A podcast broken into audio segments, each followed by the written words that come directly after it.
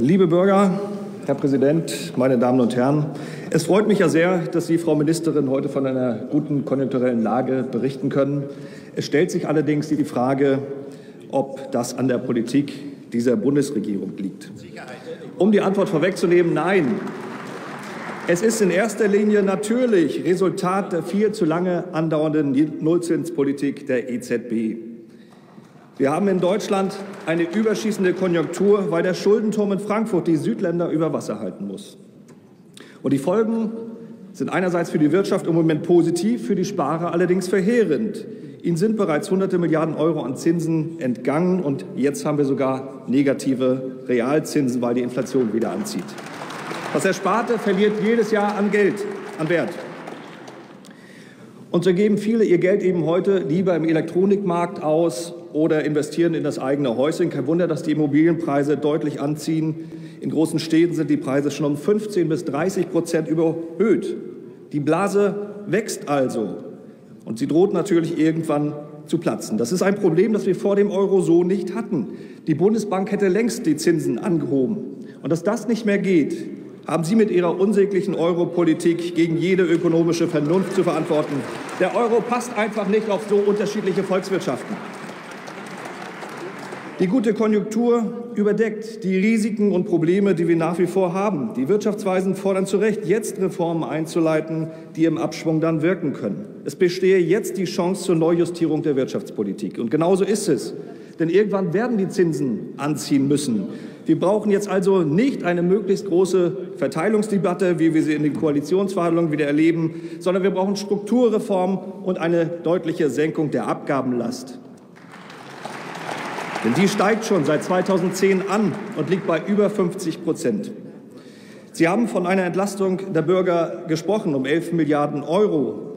Das ist allerdings deutlich zu wenig. Seit 2010 haben Sie allein mit den heimlichen Steuererhöhungen durch die kalte Progression so viel Geld eingenommen, dass laut Sachverständigenrat Entlastungspotenzial von über 30 Milliarden Euro besteht.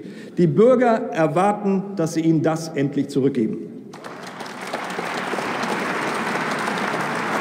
Wenn ich einen Vorschlag machen darf, schaffen Sie endlich den Solidarzuschlag ab. Ende 2019 endet der Solidarpakt und damit auch die Begründung für den Soli. Also weg damit und zwar nicht mit irgendwelchen Freigrenzen-Mätzchen, die Sie sich da auf Ihrem Sondierungsbasar zusammengeschustert haben. Wir wollen endlich Nägel mit Köpfen. Der Soli muss weg. Und die kalte Progression können Sie gleich mitbeerdigen. Ist nämlich gar nicht so kompliziert. Koppeln Sie die Steuerstufen an die Inflationsentwicklung und fertig ist die Laube. Andere Länder können das auch. Es wird auch Zeit, dass wir von den hohen Energiepreisen runterkommen. Wir haben die zweithöchsten Strompreise in Europa dank des planwirtschaftlichen Monstrums namens EEG. Das ist ein Riesenklotz am Bein vieler Mittelständler. Und die Kosten steigen. Bis 2025 rechnet McKinsey mit Kosten von 77 Milliarden Euro. Nicht insgesamt, sondern dann jährlich. Das EEG schadet unserem Wirtschaftsstandort. Reden wir über den Fachkräftemangel. Ja, den gibt es in einigen Bereichen, aber die Lösung wird ganz sicher nicht ein Fachkräfteeinwanderungsgesetz sein, wie es der Koalition ins B vorschwebt. Wir haben so etwas in der Art schon, das ist die Blue Card und den Erfolg können Sie ablesen. Im letzten Jahr kamen gerade mal 20.000 Menschen ins Land. Wir müssen zur Kenntnis nehmen, dass Deutschland für wirklich gut Qualifizierte kein Top-Ziel ist.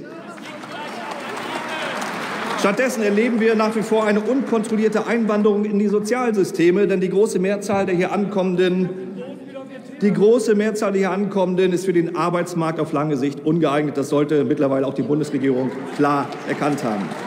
Nein, Deutschland muss wieder attraktiver werden für die sogenannten High Potentials, und zwar zuallererst für die eigenen.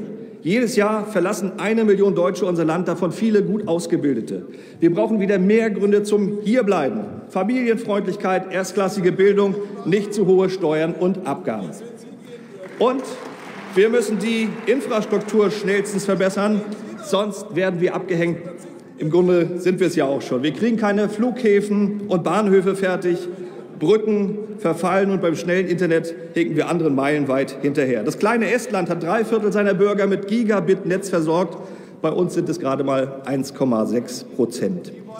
Und mir fehlt der Glaube, dass Sie dieses Ziel 2025 erreichen. Sie haben ja das Ziel 2018 schon nicht erreicht mit den 50 Mbit-Leitungen. Die Durchsetzungsrate ist ja jetzt schon äh, von gestern im Prinzip. Da liegen Sie auch erst bei 80 Prozent. Sie schaffen es nicht. Und wenn Sie sich in die ländlichen Regionen, in den ländlichen Regionen umschauen, sieht es noch schlechter aus. Ich habe neulich Post bekommen von einem Bürger, der mir geschrieben hat, äh, ich weiß nicht, was passiert, wenn am Jahresende ISDN abgeschaltet ist. Damit surft er im Moment gerade. Muss ich dann wieder auf ein 56K-Modem umsteigen? Sie wissen, dass das aus dem letzten Jahrtausend kurz nach der Postkutschenzeit. Das sind die Probleme, die wir haben. Die Digitalisierung kommt nicht in Gang. Meine Damen und Herren, die konjunkturelle Lage ist gut, aber wir erwarten, dass die Bundesregierung diese Phase nutzt, um sich für schwierigere Zeiten zu wappnen. Wir brauchen jetzt Reformen und keine Füllhornpolitik, wie sie sich bei der neuen alten Koalition wieder mal abzeichnet. Herzlichen Dank.